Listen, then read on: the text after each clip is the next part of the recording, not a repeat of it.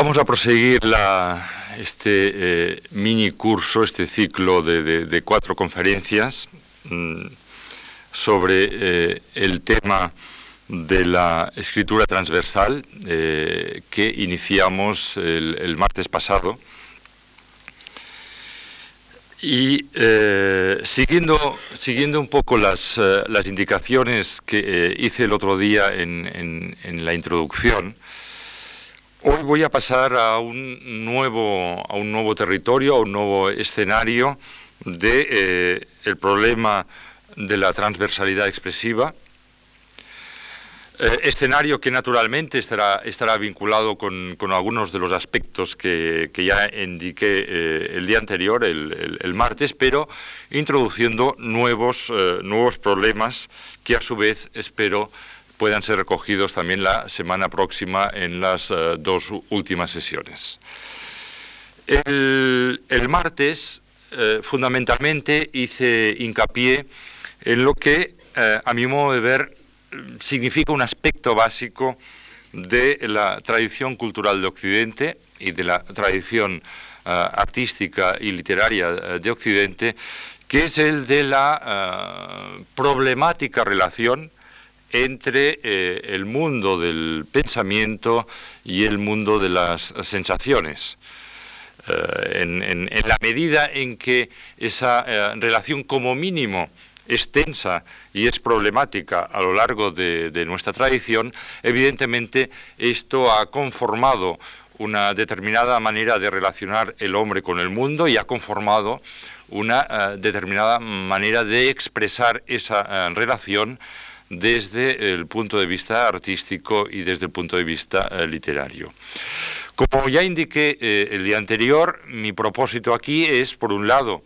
tratar de, ahondar en, las claves pues, de mi propio proyecto de escritura, pero al mismo tiempo, evidentemente, estas claves, como no pueden ser de otra manera, relacionarlas con esa tradición eh, europea, esa tradición occidental y especialmente con su fase moderna. El día anterior mm, prácticamente acabé mi charla pues eh, poniendo sobre la mesa algunas de las grandes tentativas de superación o de mediación entre eh, ambos mundos, entre ambos ámbitos. Ya, ya, dije que efectivamente, si por un lado este era en cierto modo un estigma que dominaba la tradición de Occidente, al mismo tiempo ese estigma ha, creado sus propios contraestigmas y en determinadas épocas ha habido varias tentativas, sucesivas tentativas, de llegar a un tipo de eh, expresión artística o, si se quiere más reducidamente, de expresión literaria, en la cual la incompatibilidad entre eh, lo cognoscitivo y lo sensitivo no fuera una incompatibilidad tajante. El día anterior, fundamentalmente, hice alguna referencia en relación a la cultura del Renacimiento, pero finalmente ya me trasladé a los eh, siglos modernos con algunas referencias finales a las eh, tentativas de mediación que se han dado fundamentalmente en el siglo XIX y en parte en el XX, siempre en un tipo de eh, planteamiento que surge de lo que yo creo que es el gran umbral de la modernidad, que es el de la confrontación ilustrado-romántica. Hablé, por tanto, de eh, diversas posiciones. En, el caso de Schiller, recordarán ustedes, cité eh, el libro sobre las cartas de la educación estética de la humanidad.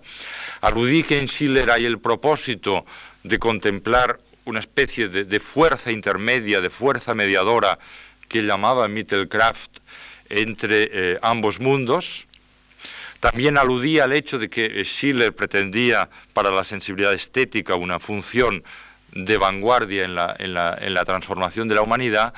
y hice referencias a otras, eh, a otras posiciones que se dieron eh, en ese periodo. Por tanto, yo diría que el, problema del de, eh, antagonismo entre ambos mundos y al mismo tiempo la tentativa de superarlo es un problema que la modernidad se ha planteado con fuerza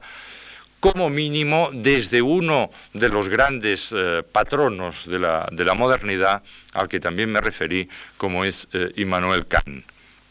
Dije eh, el último día que precisamente una de las cumbres del pensamiento moderno y de la cultura moderna, que es la, crítica del juicio, la tercera de las críticas de Kant, eh, evidentemente tenía como propósito el análisis de la esfera del sentir, la crítica del juicio. Mm, Kant en ese sentido seguía de cerca la, experiencia de la filosofía escocesa. Él tenía antepasados escoceses y seguía en parte a Edmund Burke, pero él fue más allá de lo que era el análisis de la experiencia estética, como dije, para intentar plantear un auténtico Puente de mediación entre el conocimiento físico y la práctica moral, entre lo que había planteado en la crítica de la razón pura y lo que había planteado en la crítica de la razón práctica. De ahí la extraordinaria riqueza de la crítica del juicio, de ahí que a partir de la crítica del juicio se dieran sucesivas respuestas, algunas acordes, algunas en desacuerdo con las eh, posiciones de Kant. Mm, un, tramo fascinante de la cultura moderna es ver precisamente esos posicionamientos. Es decir, cómo tras eh, Kant, eh, Schelling, Hegel, Hölderlin, los románticos y los idealistas en general van tomando posición respecto a ese problema que es entendido como un problema, eh, un problema fundamental el de tratar de superar esa eh, supuesta incompatibilidad y además superarla como propuesta, eh, como propuesta hacia el futuro. Hoy me gustaría, dentro de, esa segunda charla que eh, he titulado Transversalidad expresiva, me, gustaría em, suscitar aquí, aunque sea, aunque sea brevemente, lo que yo considero mm, que son algunas de las dinámicas fundamentales que han atravesado eh, la, modernidad eh, estética. Eh, dinámicas que a veces pueden ofrecer un aspecto paradójico y contradictorio de entrada. Por tanto, voy a, retomar el problema que, planteé el martes pasado, pero lo voy a retomar desde, desde un prisma distinto.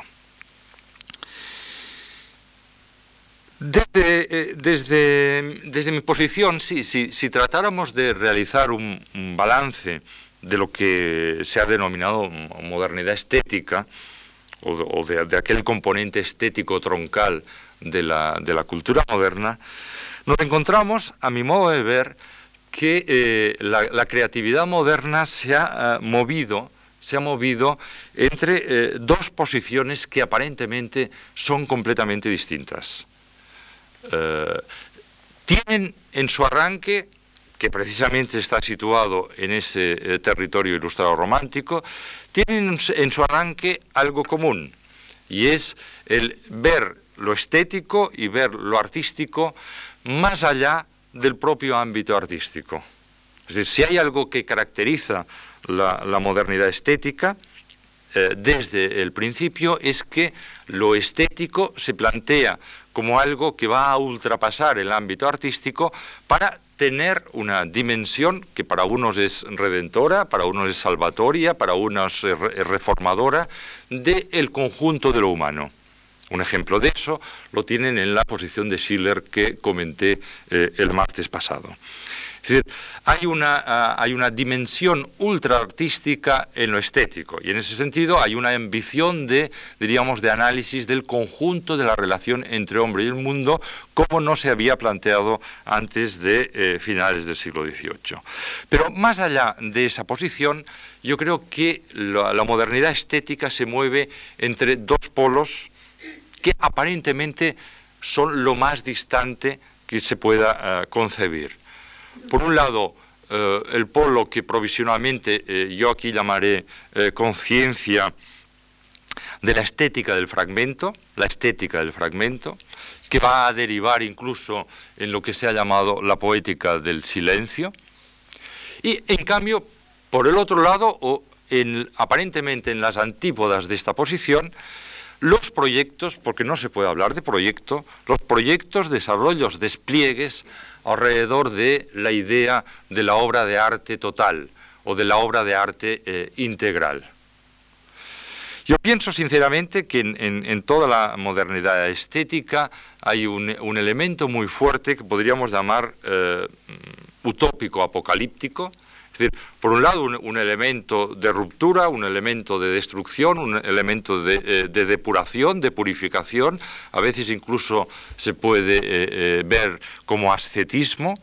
y por otro lado un elemento siempre eh, con esa especie de reivindicación ultraartística, un elemento omniabarcador, un elemento utópico que pretende, casi diríamos, la renovación de la humanidad a través de lo artístico. Ambos elementos, a veces casi imposible de separar uno de otro, están presentes en las distintas etapas de formación de la eh, conciencia moderna. Y a mí me gustaría em, aquí suscitar ese problema, suscitar el problema de su desarrollo diferenciado y al mismo tiempo de su eh, desarrollo cruzado. ¿Qué entiendo por, mm, hablando del primer polo, y, habrá que entender dialécticamente la relación entre ambos polos, ¿qué entiendo por eh, estética del fragmento que en última instancia, que en última instancia conduce a una auténtica poética del silencio en los distintos ámbitos eh, artísticos. Entiendo algo que tiene su origen incluso desde el punto de vista filosófico, desde el punto de vista teórico, en uno de los posicionamientos con respecto a Kant, que es eh, el posicionamiento que más abiertamente expondrá Hegel. También Hegel, como otros de los pensadores de principios del siglo XIX, eh, se haya preocupado por encontrar ese elemento de cierre, ese elemento de, síntesis que había ah, planteado Kant. Le ocurre que Hegel, dentro de, toda su arquitectura ah, filosófica, va a plantear un problema con respecto a, lo artístico que a mi modo de ver ha sido muy fructífero. Independientemente de que nosotros podamos aceptar o no la entera eh, arquitectura planteada por Hegel,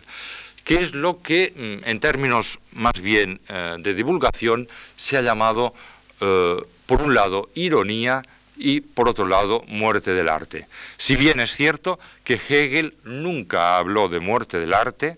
nunca habló con esta expresión que luego se ha hecho más o menos famosa, sino que habló de superación del arte o de carácter pasado del arte.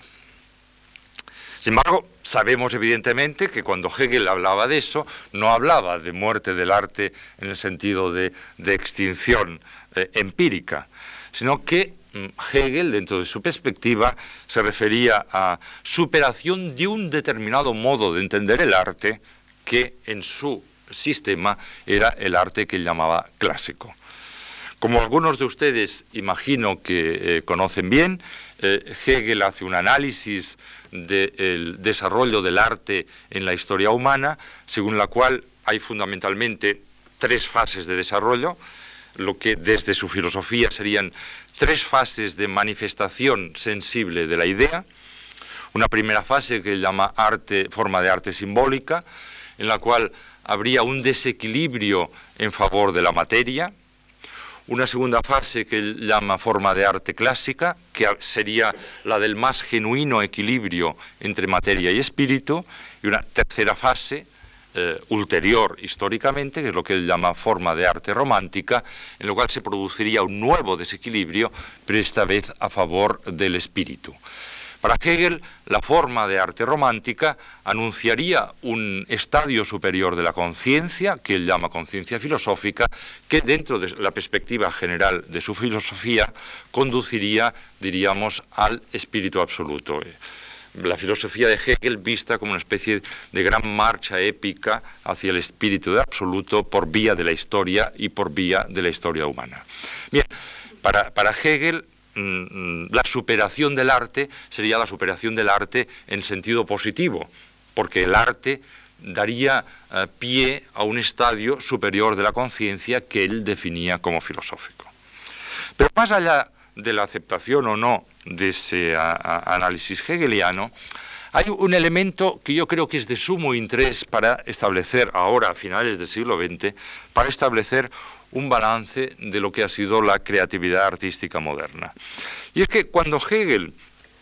habla de ese desequilibrio que plantea el arte romántico o la forma romántica eh, de arte, lo plantea naturalmente desde su lógica como desequilibrio entre materia y espíritu a favor del espíritu, o si se quiere, entre eh, forma y conciencia a favor de la conciencia. Pero desde otro punto de vista, él lo plantea como, y, ahí es donde entraremos en un elemento muy interesante, lo plantea como que el arte que él llama romántico, que en definitiva será el arte moderno, el, desarrollo del arte moderno, es un arte que desde sus inicios está penetrado por lo que llamaríamos un exceso de conciencia, o si se quiere, un exceso de autoconciencia. ¿Qué quiere decirse con ese exceso de autoconciencia que efectivamente para mí me parece que es uno de los sellos fundamentales del arte moderno o de la modernidad estética? Ese eh, exceso de conciencia o ese eh, plus de, autoconciencia significaría que entre mm, el artista y la obra, entre el artista y la obra de arte, se crea un tipo de distancia crítica que previamente en la tradición europea no ha existido, o no ha existido de una manera tan fuerte, tan virulenta como existe en la cultura moderna, me refiero desde finales del 18, 19 y 20. Significa que eh, el artista, en el momento en que se enfrenta a su obra, se enfrenta también al problema del arte. Es decir, que el arte, a su vez, se hace creación y cuestión, se hace creación y problema.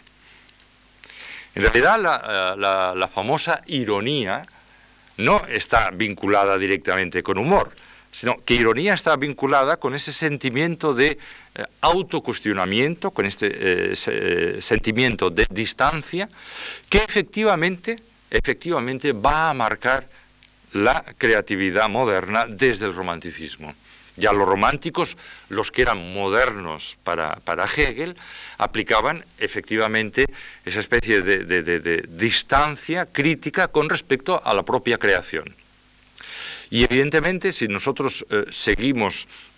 con cierto detenimiento a partir de ese presupuesto el desarrollo del arte, nos damos cuenta que entre el romanticismo y lo que hemos llamado vanguardias, eh, vanguardias históricas, hay, un proceso de acentuamiento de acentuamiento de, esta, eh, de, esta, eh, de este autocuestionamiento, de esta distancia crítica, que llega a poner en cuestión el propio arte. No es que eso suceda en la época de los expresionistas, de los surrealistas o de los dadaístas, es que esto está verdaderamente eh, planteado desde antes, desde el propio, desde el propio romanticismo. Hay un, por ejemplo, un fragmento espléndido del, poeta y escritor alemán Heinrich von Kleist al respecto, sobre el teatro de las marionetas, se llama ese fragmento, principios del siglo XIX, en que ya se plantea, en cierto modo, la viabilidad del arte. Nietzsche eh, decía o, o, llegó a escribir algo que a mí me parece muy ilustrativo de cuál ha sido el destino y del balance que nosotros ahora podemos establecer como, indicaré, yo creo que estamos en una posición distinta, pero que debemos hacer balance del trayecto del arte moderno. Nietzsche, en, el libro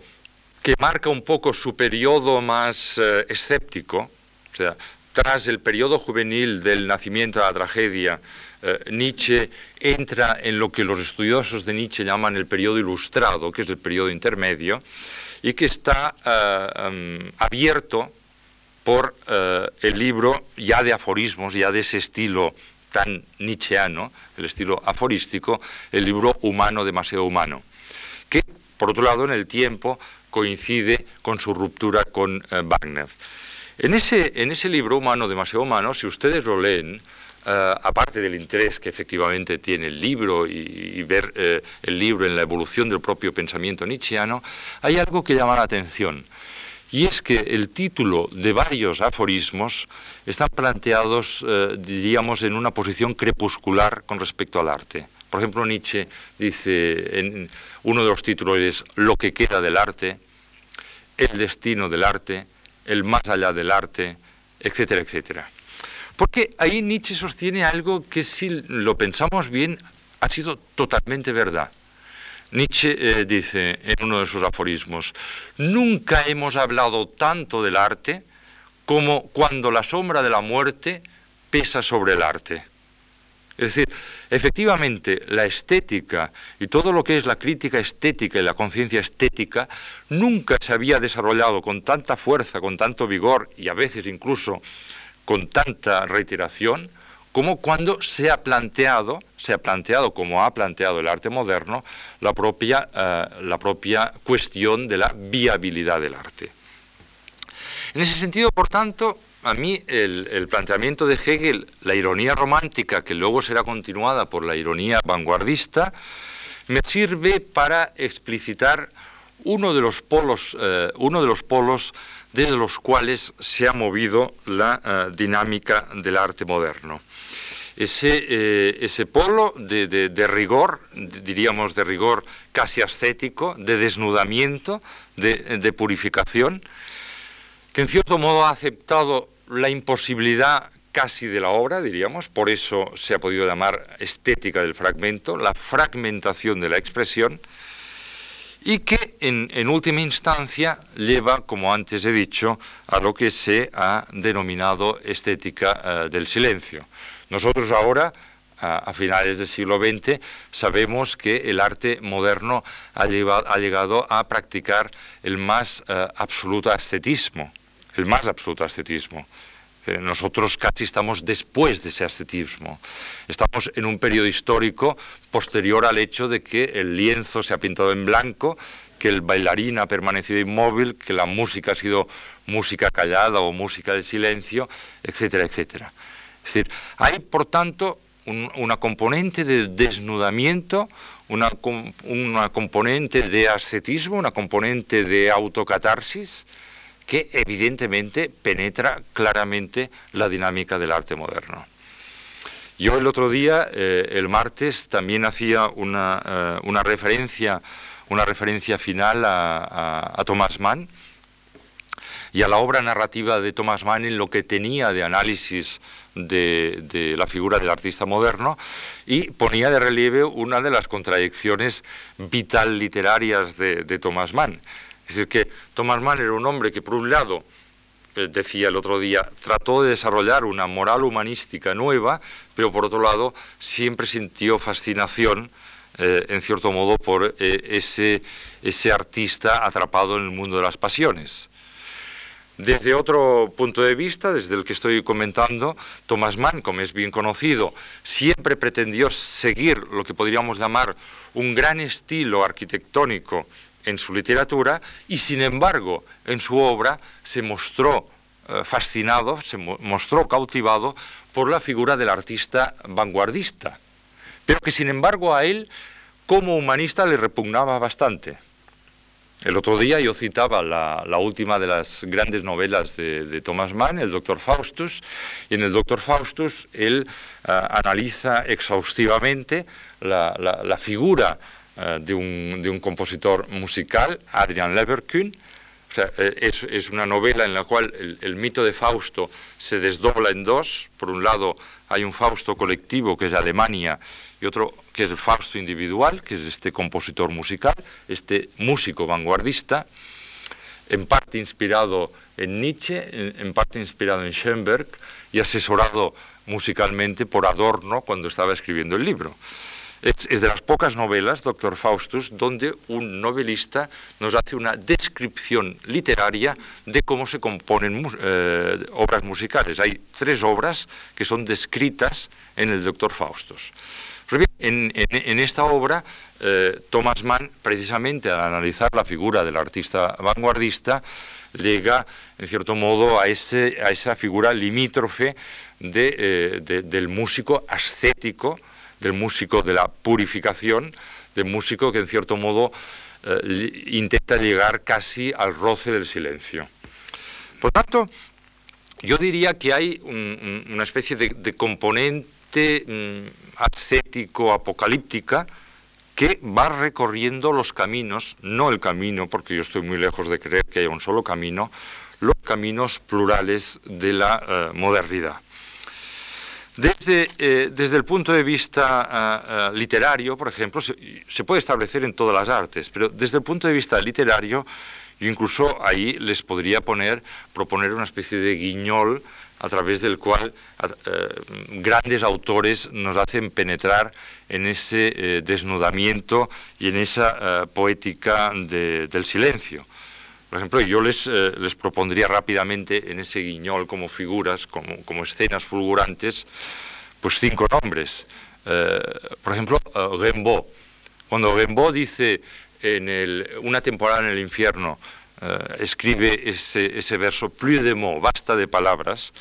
es porque efectivamente llega un momento para, uh, para Rimbaud que hay una uh, incapacidad ontológica de la palabra para hacer frente al mundo.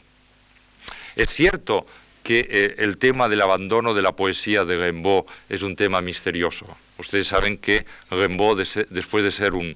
un poeta muy precoz, a los 22 años abandona la poesía y no vuelve a hablar jamás ni de poesía ni de literatura.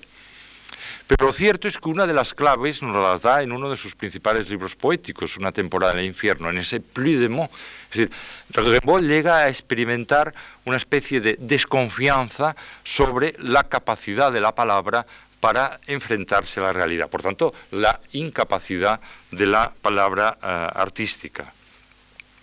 Y le sugeriría seguir esa, pequeña escenificación, por ejemplo, con los cuadernos de Malte de un grandísimo poeta como Rainer Maria Rilke. O sea, Rilke llega un momento, y eso luego nos lo explica en los cuadernos de Malte, que llega a, creer que hay una especie de autoanulación del yo ante la disgregación de la realidad y que a partir de ahí él mismo como poeta pues llega en cierto modo al borde mismo, al borde mismo del, silencio. O por ejemplo, uh, uh, Robert Musil en el Hombre sin atributos nos habla de la imaginación de una realidad que resulta inaprehensible para el lenguaje. O Kafka, que es capaz de decir las cosas ya no son y la lengua ya no dice lo que son o en última instancia Samuel Beckett, que sería una de las últimas expresiones, pasando, si se quiere, por Joyce,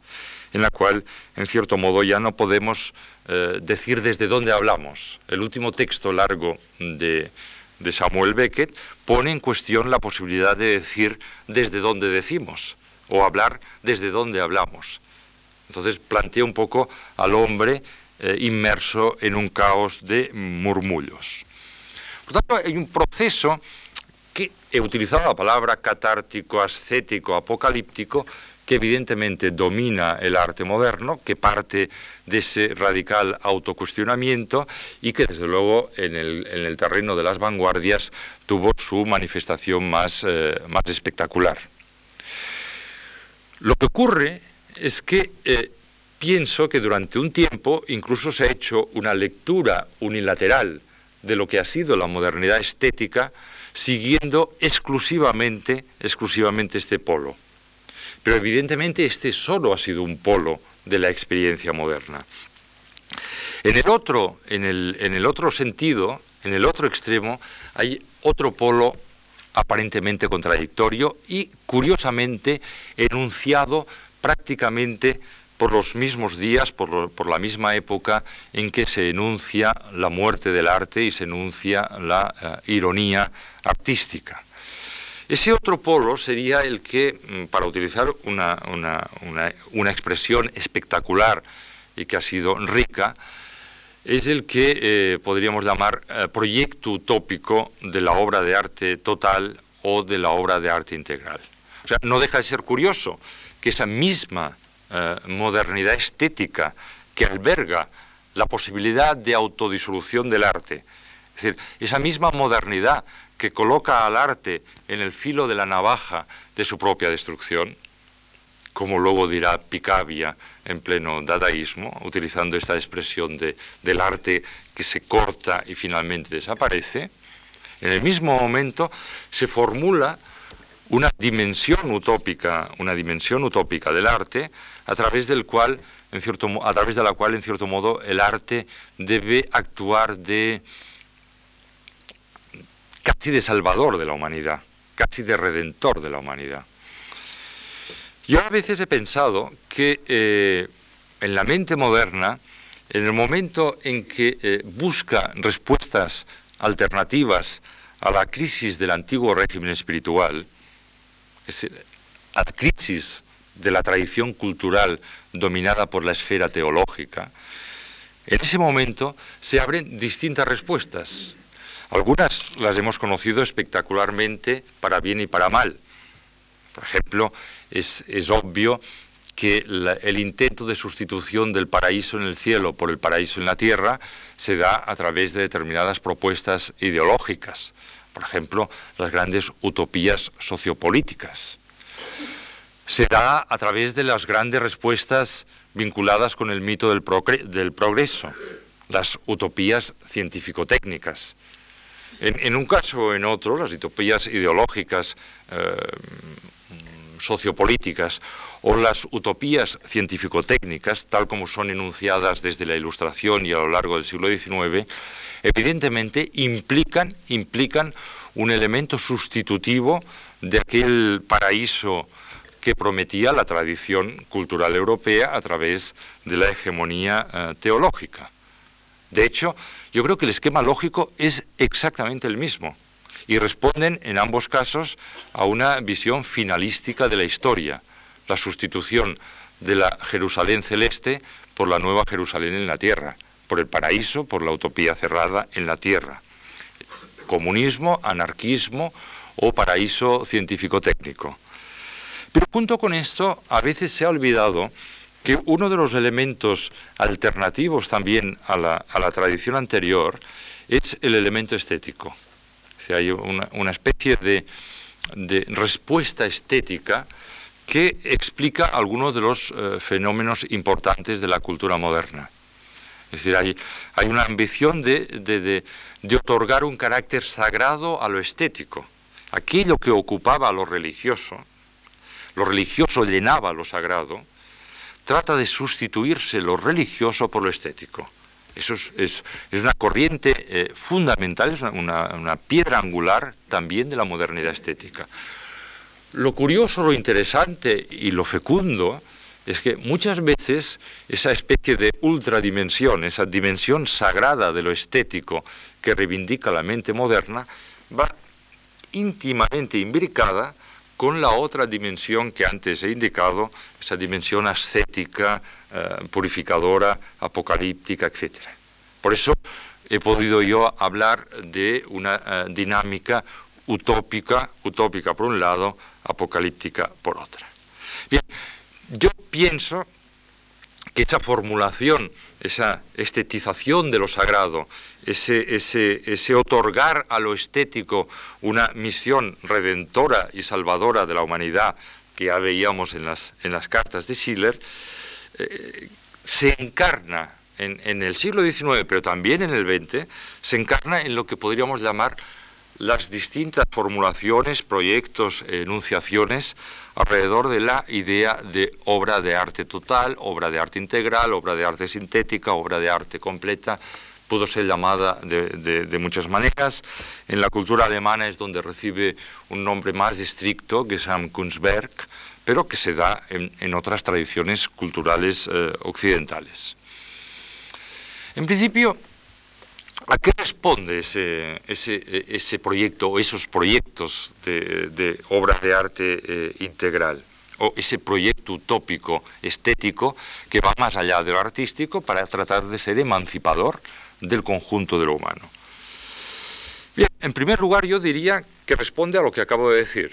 Fundamentalmente responde a la necesidad de buscar una respuesta alternativa al viejo orden espiritual que se ha derrumbado. Por tanto, ese es eh, el primer punto. El segundo punto es un intento de enfrentarse precisamente a lo que se manifestaba en el otro polo, un intento de enfrentarse a la creciente sensación de fragmentación. Y frente a la creciente eh, fragmentación del mundo, se propone esa especie de eh, unificación expresiva. Dicho en términos de lenguaje de la física, frente a la, sensación centrífuga del mundo, de la realidad, una expresión artística centrípeta, en cierto modo concentrada. En tercer lugar, forma parte de lo que eh, antes decía, de la esperanza de ver en lo estético un elemento cohesionador de lo humano, de lo humano moderno, evidentemente. Partir de ahí es cuando nosotros podemos pasar al otro plano, importante, pero que debe estar adherido con el que acabo de indicar, que es el plano de la integración de ámbitos expresivos o de la, eh, integración de artes, de formas artísticas. A veces se entiende que la obra de arte completa, integral, total, etcétera, consiste en sumar las distintas, las distintas artes, poesía, música, pintura, etcétera, una especie de suma o de agregación. Bien, eso es una vertiente, pero solo es una vertiente, es una vertiente que responde a esa ambición mucho más potente, mucha más poderosa, que era eh, la que indicaba esa, ambición de dar una, una, respuesta a la crisis del antiguo régimen espiritual y una, respuesta, diríamos, a la eh, fragmentación del mundo. Evidentemente, eso es la otra cara de la moneda. Frente a, la poética del silencio, frente a la muerte del arte, frente al autocuestionamiento del arte, ahí veríamos implicado una especie de titanismo del arte, una especie de dimensión titánica del papel del arte, de la misión del arte, del, destino del arte.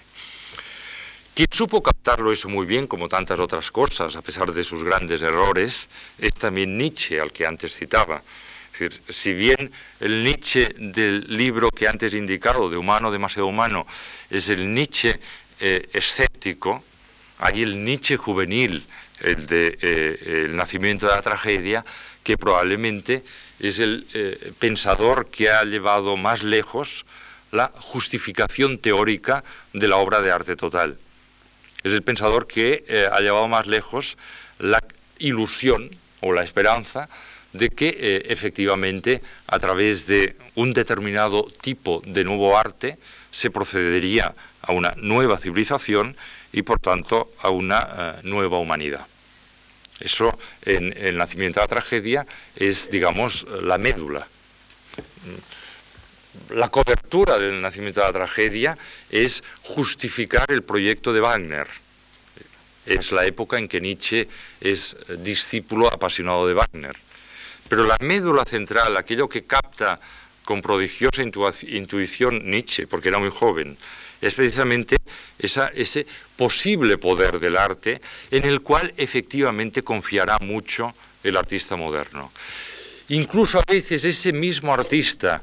que está a punto de lanzarse en, el abismo del silencio, por el otro lado confía en esa capacidad de regeneración. Fíjese, si no, en algunos de los manifiestos de la vanguardia, sobre todo algunos de los manifiestos intelectualmente más refinados, como pueden ser los manifiestos del expresionismo. Por un lado, late lo que sería una especie de, visión abismal de la situación del arte, y por otro lado, late una, una esperanza violentamente expresada o no, de la capacidad que puede tener el arte para regenerar el tejido de la civilización y para eh, regenerar, eh, en definitiva, la humanidad. En ese sentido, nosotros podemos leer el arte moderno en clave de arte, de obra de arte total, de proyectos de obra de arte total. Siempre que leamos también el arte moderno desde el otro polo que, eh, he indicado. Mm, los, ejemplos concretos de esos desarrollos integradores los encontramos en las distintas artes, desde, desde la, literatura a la pintura y desde la pintura a la música y desde la música a, la arquitectura. De hecho, por ejemplo, en el terreno de la literatura, que es uno de los primeros terrenos en que eh, se formula ese proyecto o esa visión o esa ambición o esa especie de magnetismo de la obra de arte total, hay un referente que en teoría se utiliza como paradigma, que es la tragedia griega. Nietzsche también lo hará, Wagner también lo hará.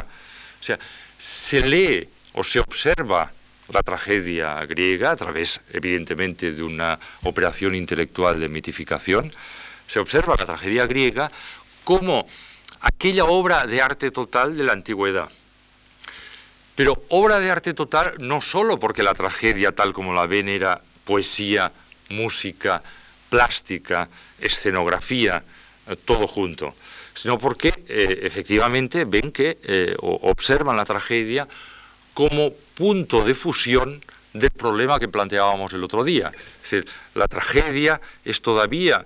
escenario de fusión entre conocimiento y sensación, entre razón y mito, o si se quiere, entre razón e imaginación.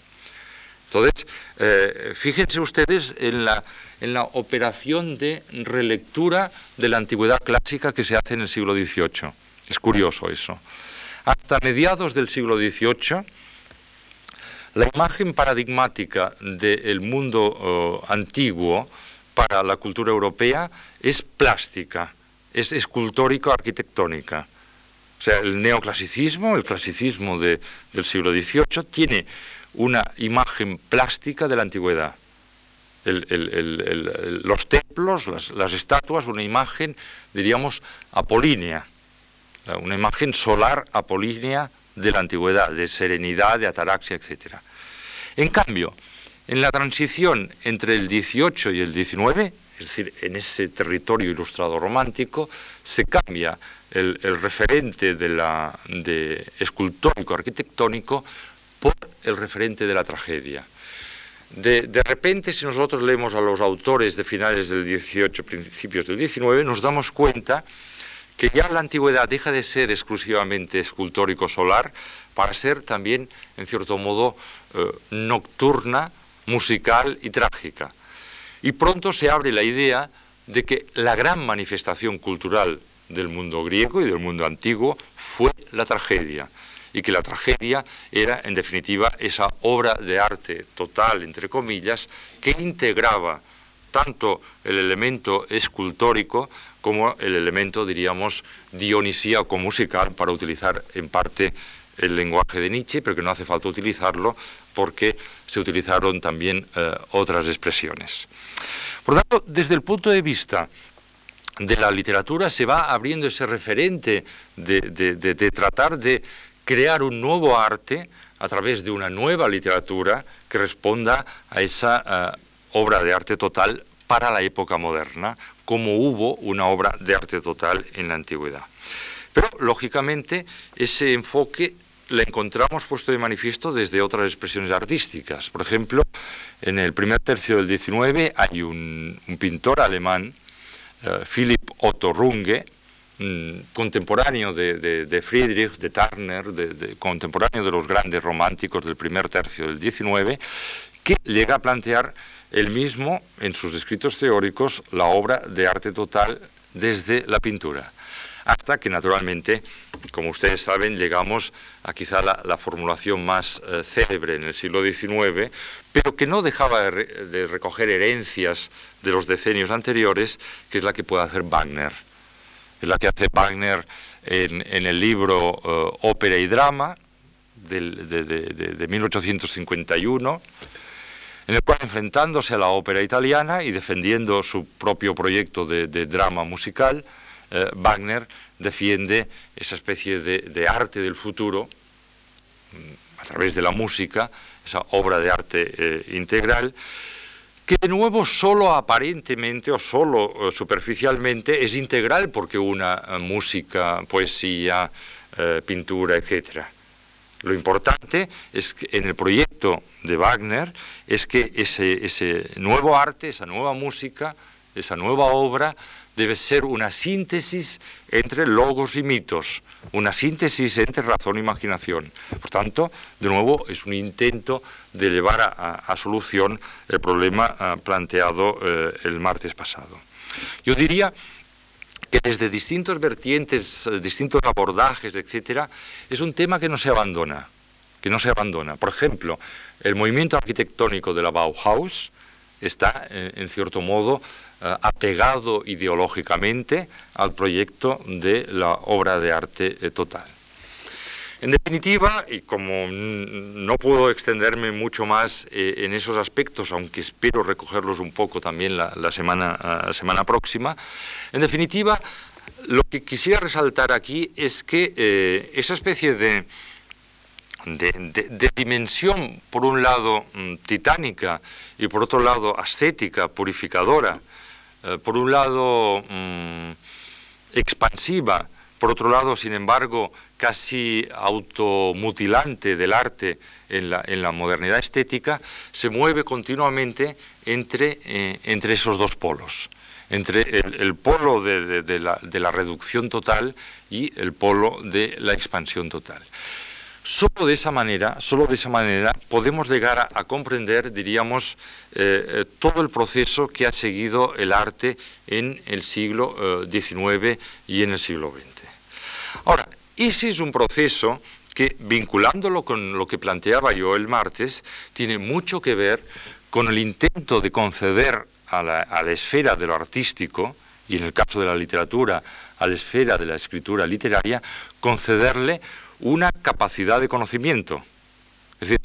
concederle una posibilidad de superación de esa eh, dicotomía o de ese antagonismo o de esa incompatibilidad entre el mundo eh, de la sensación y el mundo del conocimiento. O recurriendo al tópico en el cual yo no creo, pero en el tópico que esbozamos el día anterior, lo que eh, pertenecería, por decirlo así, a lo poético y lo que pertenecería a lo filosófico,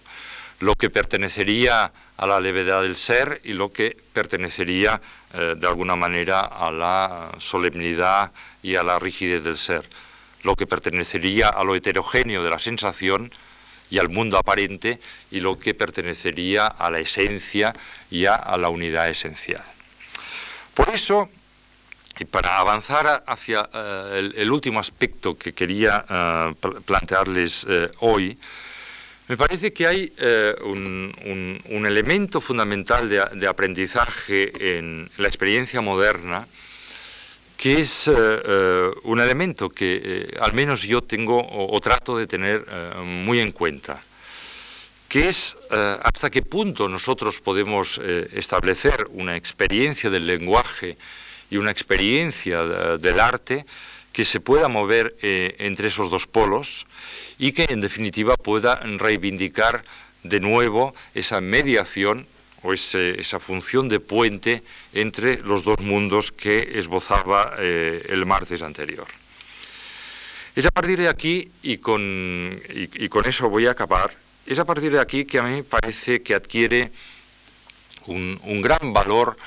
una de las propuestas para mí más potentes de la cultura moderna, que es la eh, propuesta de Goethe. La propuesta de, Goethe del, del artista del artista como alguien, o del, escritor naturalmente, si se, quiere, si se quiere hablar más de, la figura del escritor, pero yo hablaría del artista en general, como alguien que fundamentalmente debe atender a la metamorfosis del mundo. Es decir, eh, creo que Goethe, eh, en cierto modo, da, da, en el blanco el momento de proponer una eh, relación entre, eh, entre arte y, metamorfosis y en cierto modo, de la misma manera que eh, Baudelaire, como veremos el, martes próximo al hablar de la experiencia moderna del tiempo en el arte, como Baudelaire nos define al poeta como maestro de la memoria, eh, Goethe no lo define así, pero yo creo que tendería a definir al, artista como maestro de la metamorfosis. ¿Por qué es tan importante eh, la metamorfosis, eh, tal como nos lo plantea Goethe? Yo creo que es, eh, importante porque es la, gran operación de relación entre el mundo sensitivo, el mundo sensitivo y el mundo, diríamos, de la unidad del ser, o el mundo, el mundo esencial o el mundo metafísico. Como ustedes saben, Mm, Goethe fue alguien que estuvo sumamente preocupado por algo que a mí me parece fascinante y sobre todo en nuestra época, que es eh, ¿Cómo podemos eh, afrontar, digamos, la, fragmentación, el sentimiento centrífugo de la existencia eh, cotidiana, cómo podemos afrontarla en términos al mismo tiempo de eh, unidad, en términos al mismo tiempo de totalidad? Goethe, que en esto era muy seguidor de Spinoza, yo creo que cada vez hablaremos más de Spinoza, será uno de los pensadores bueno, eh, al menos esta es mi apuesta, la que hablaremos más en los, próximos años, Spinoza tenía esa enorme virtud que frente a las consecuencias de la revolución del Renacimiento, sobre todo la revolución astronómica, esa que nos ha hecho descubrir el carácter ilimitado del universo, pero también ha hecho que el hombre ocupara un lugar insignificante en ese universo, Spinoza supo desarrollar un pensamiento que yo eh, diría que es un pensamiento optimista de mediación entre nuestra eh, insignificancia particular y la posibilidad de participar de lo universal. en ese sentido, Goethe estaba muy alimentado por una interpretación, si se un tanto sui generis de Spinoza, pero en definitiva por una interpretación de Spinoza que le hacía dar mucha importancia a la idea de la relación entre lo diverso y lo uno, entre lo múltiple y lo, eh, uno. En ese sentido, toda, toda su vida eh, Goethe estuvo preocupado por el fenómeno de, la, de las metamorfosis, no solo en el campo del arte. Como ustedes saben, eh, él, hizo investigaciones en otros terrenos más o menos polémicas, en otros terrenos científicos, como en botánica, como en biología, la célebre y polémica teoría del color de, de Goethe, que se enfrentaba a la canónica de, Newton. Ustedes saben que frente a, la canónica de Newton que nosotros seguimos aceptando de los colores como consecuencia de la descomposición del rayo de luz, eh, Goethe eh, creía que tanto la ah, luz como la oscuridad tenían entidad propia y que los colores se formaban a través de, digamos, de la metamorfosis o la combinación de la luz y la oscuridad. Eso dio lugar a dos de los mejores cuadros del siglo XIX, que son los dos cuadros que hay en la Tate Gallery de Julian Turner, que son eh, eh, La tarde antes del diluvio y El amanecer después del diluvio, que tienen como subtítulo La teoría del color de Goethe. Bien, él derivó sus investigaciones en, distintos, eh, en distintos terrenos, pero mm, sobre todo en el terreno del arte, siguiendo de nuevo eh, eh, la lógica de la mediación y la, tentativa de la mediación, planteó algo que a mi modo de ver es, muy fecundo. Planteó el arte, de nuevo, como, gran eh, terreno mediador entre lo que sería, diríamos, el mundo de la captación fenoménica, el mundo de la captación fenoménica, que es el mundo de lo diverso, en, términos de, Platón, la, captación de la realidad aparente que se da a través de la sensación, y por otro lado, lo que sería el mundo especulativo metafísico de la unidad del ser. Él creía que precisamente el arte se movía como una especie de correa de transmisión entre, eh, entre, ambos, entre ambos planos. El mundo de lo diverso, fenoménico, etc., el mundo, por decirlo así, de Heráclito, el mundo del todo cambia, del todo cambia, y el mundo de la, de la unidad del ser, el mundo de las ideas de Platón, por decirlo así, el mundo de Parménides, aquel en que todo es inmutable y todo permanece. Creía que el, que el, arte, el arte era una continua correa de transmisión entre ambos, entre ambos planos. Y creía que el artista que el artista precisamente era aquel que debía tratar de captar los elementos mediadores. Por eso él eh, llegó a utilizar una noción que es interesante, que es la noción de figura. El artista como captador de las figuras del mundo. Frente a la captación especulativa metafísica de las ideas o el conocimiento mm, fenoménico, el conocimiento de los fenómenos, entre lo uno y lo diverso, el artista es el que capta las figuras. ¿Y, qué son las figuras? Las figuras es aquello que en cierto modo hace reconocible la idea en el fenómeno, hace reconocible lo uno en lo diverso. En ese sentido yo creo que mm, Goethe ofrecía una de las claves posibles del arte en el mundo, esa, función mediadora, esa función de continua, eh, de continua relación entre lo uno y lo diverso. Fíjense ustedes en uno, uno de los eh, cuartetos eh, de Goethe que venía a resumir estrictamente esa, esa cuestión. Dice, será eterno para vosotros el uno que se, que se divide en muchos y sin embargo sigue siendo el único. Encontrad en uno los muchos, sentid los muchos como uno y tendréis el principio y el fin del arte. Creo que, eh, acabando ya, que eh, Goethe dio una de las pautas para eh, experimentar la, conciencia eh, estética en la, época, moderna. Es decir, eh, en cierto modo, por tanto, nos encontramos en una, en una posición que estaría entre ambos polos, en una posición que otorgaría efectivamente a lo estético, como yo creo, otorgaría esa función privilegiada en la, en la conciencia moderna, esa función de síntesis, pero yo diría de síntesis abierta. Esa, es la diferencia. Es decir, a, diferencia de las otras utopías, de las otras utopías, lo estético siempre debe plantear lo utópico en un territorio abierto. O sea, a diferencia de la utopía ideológica cerrada, lo estético es siempre abierto, es eh, siempre ciudad abierta.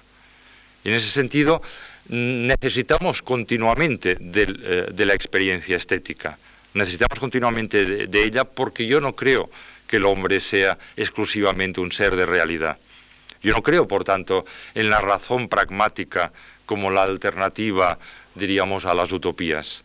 Yo creo en una perspectiva utópica y en ese sentido creo que lo estético es siempre la posibilidad de poner eh, en cuestión nuestra propia realidad empírica. Creo, en definitiva, que una de las formas de lo estético es esa continua experimentación entre eh, lo uno, lo uno y lo diverso. Para acabar hoy, y antes de pasar a concretar en, la semana próxima cómo veo yo Ah, la, experiencia y la experimentación de lo estético, me gustaría acabar leyéndoles aquí un poema en el cual yo creo que se, refleja bien, eh, aunque con el talante especial que tenía el autor, se refleja bien esta especie de, juego de espejos continuos en los que se mueve la experiencia estética, pero que en cierto modo nos hace eh, vivir lo uno y lo diverso tal como planteaba en sus Metamorfosis Goethe, que es el poema, y además eh, viene, viene muy a cuento, es eh, el poema Heráclito, no sé si ustedes lo conocen, de, Borges. Mm, creo que es un poema que refleja muy bien ese sentir de la experiencia estética. Escribía eh, Borges en, en 1976. Heráclito camina por la tarde de Éfeso la tarde lo ha dejado, sin que su voluntad lo decidiera, en la margen de un río silencioso cuyo destino y cuyo nombre ignora. Hay un jano de piedra y unos álamos. Se mira en el espejo fugitivo y descubre y trabaja la sentencia que las generaciones de los hombres no dejarán caer. Su voz declara, nadie baja dos veces a las aguas del mismo río. Se detiene. Siente con el asombro de un horror sagrado que él también es un río y una fuga. Quiere recuperar esa mañana y su noche y la víspera. No puede. Repite la sentencia. La ve impresa en futuros y claros caracteres en una de las páginas de Barnett. Heráclito no sabe griego. Jano Dios de las puertas, es un Dios latino. Heráclito no tiene ayer ni ahora. Es un mero artificio que ha soñado un hombre gris a orillas de Red Cedar, un hombre que entreteje en decasílabos para no pensar tanto en Buenos Aires y en los rostros queridos. Uno falta. Gracias.